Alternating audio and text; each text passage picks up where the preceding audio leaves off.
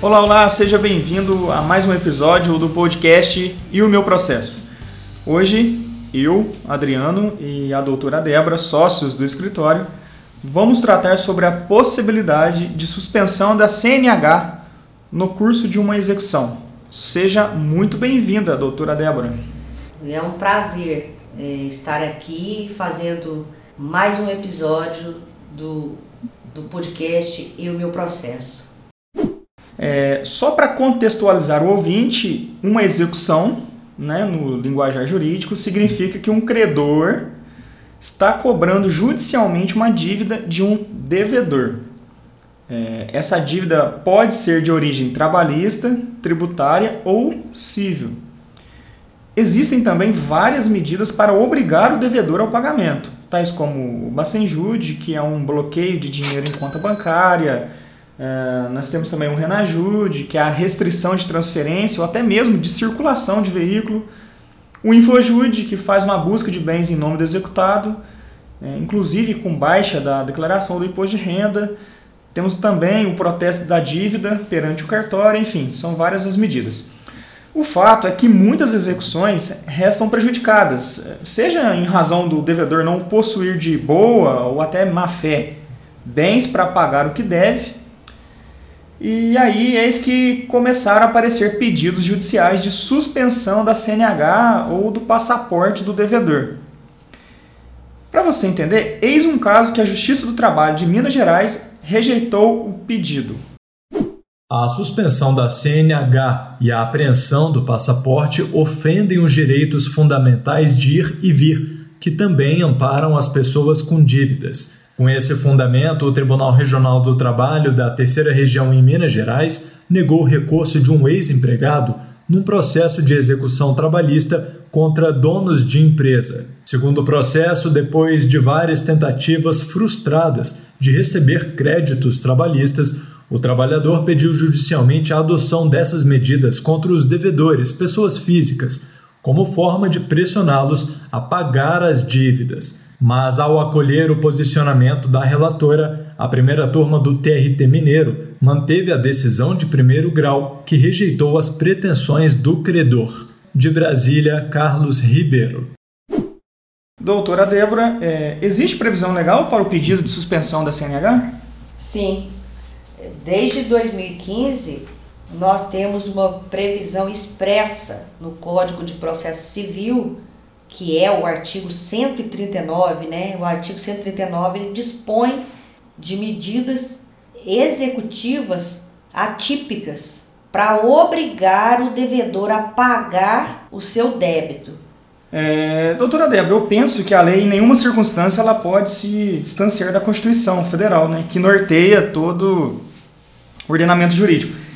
É, é o que o Tribunal Regional do Trabalho de Minas decidiu em outro caso, um trabalhador foi até o judiciário pedir a suspensão da carteira nacional de habilitação do sócio da empresa executada. Para ele, isso seria uma forma de forçar o pagamento de uma dívida trabalhista. O autor da ação fundamentou o pedido no artigo do Código de Processo Civil que permite ao magistrado aplicar medidas coercitivas para garantir o cumprimento de uma ordem judicial.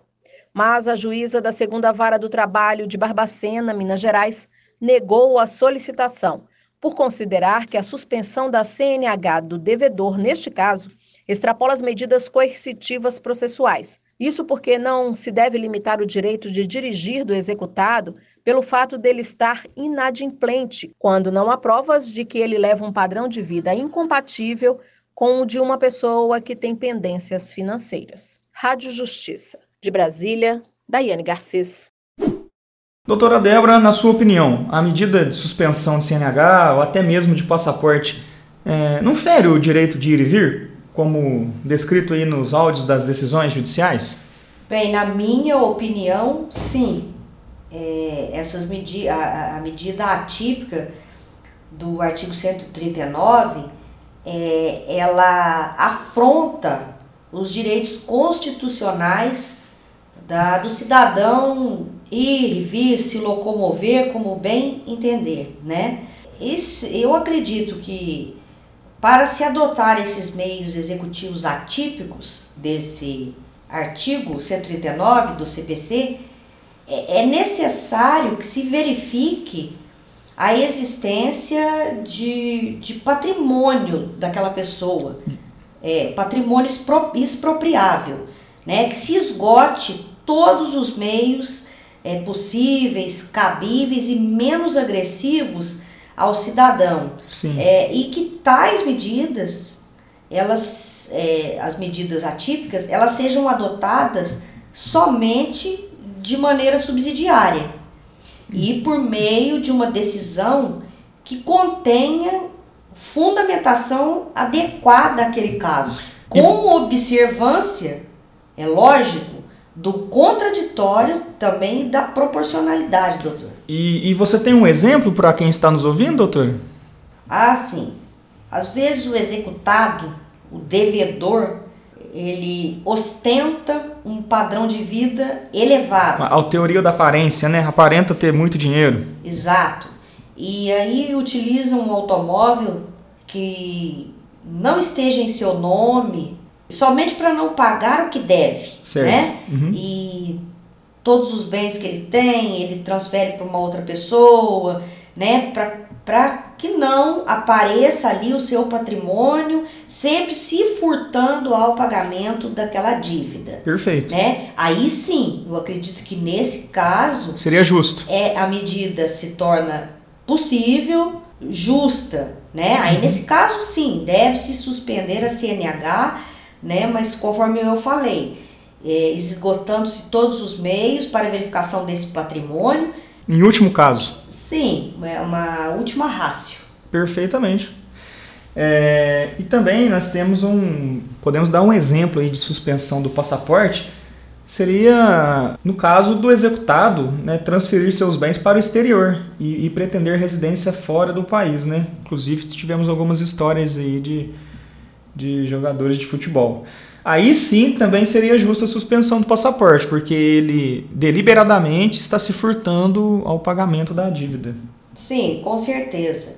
Se essa, se essa transferência de bens para o exterior ela seja realmente fraudulenta para que se é, furte aí o pagamento de uma dívida, aí sim é justo a suspensão também do passaporte, né?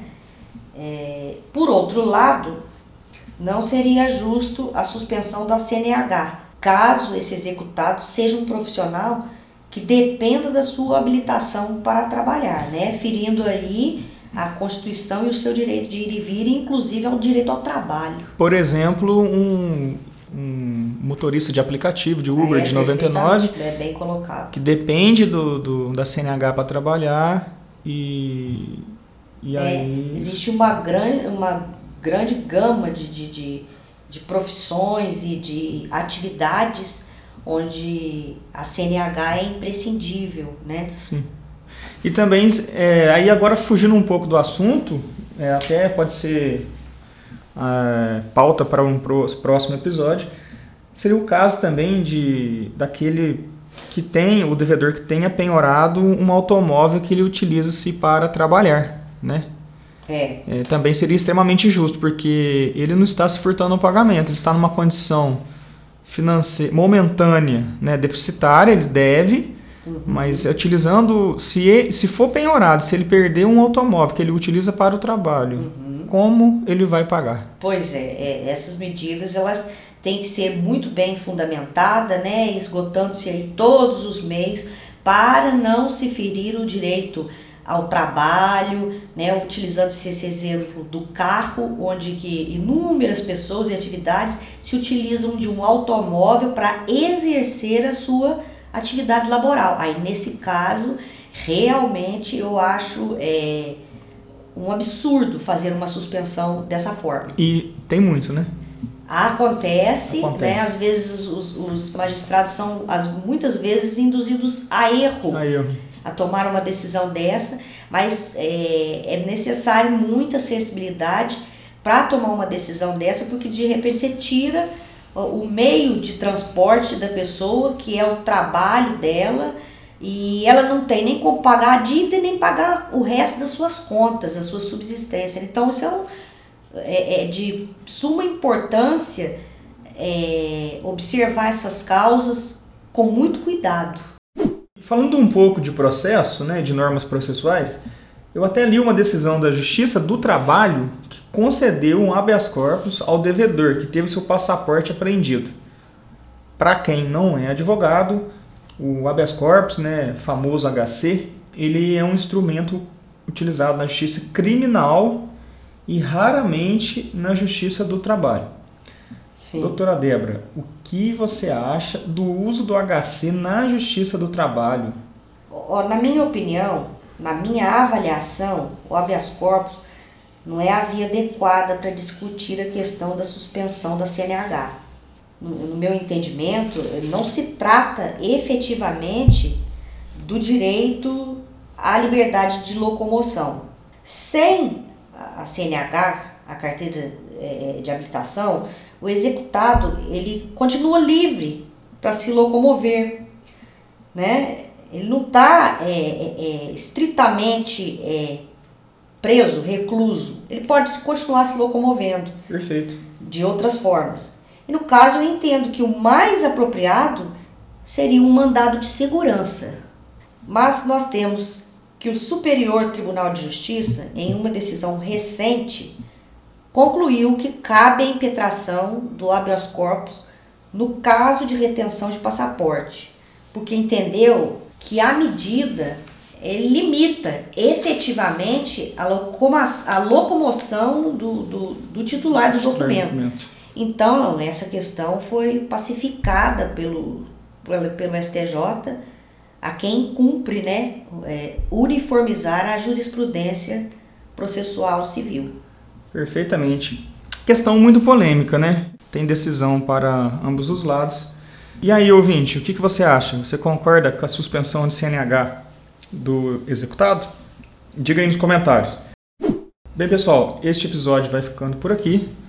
Doutora Débora, agradeço demais a sua participação. Eu que agradeço, quero deixar também um abraço para os nossos ouvintes e dizer que 2021 está só começando e nós temos aí muito material legal, muita informação jurídica para que vocês é, estejam sempre aí ligados, tá? Um abraço a todos, fiquem conosco sempre. Bem, pessoal, espero que tenham gostado. Sigam o nosso podcast no seu agregador preferido. Compartilhe o nosso episódio e deixe aqui o seu comentário. Um forte abraço e até o nosso próximo episódio.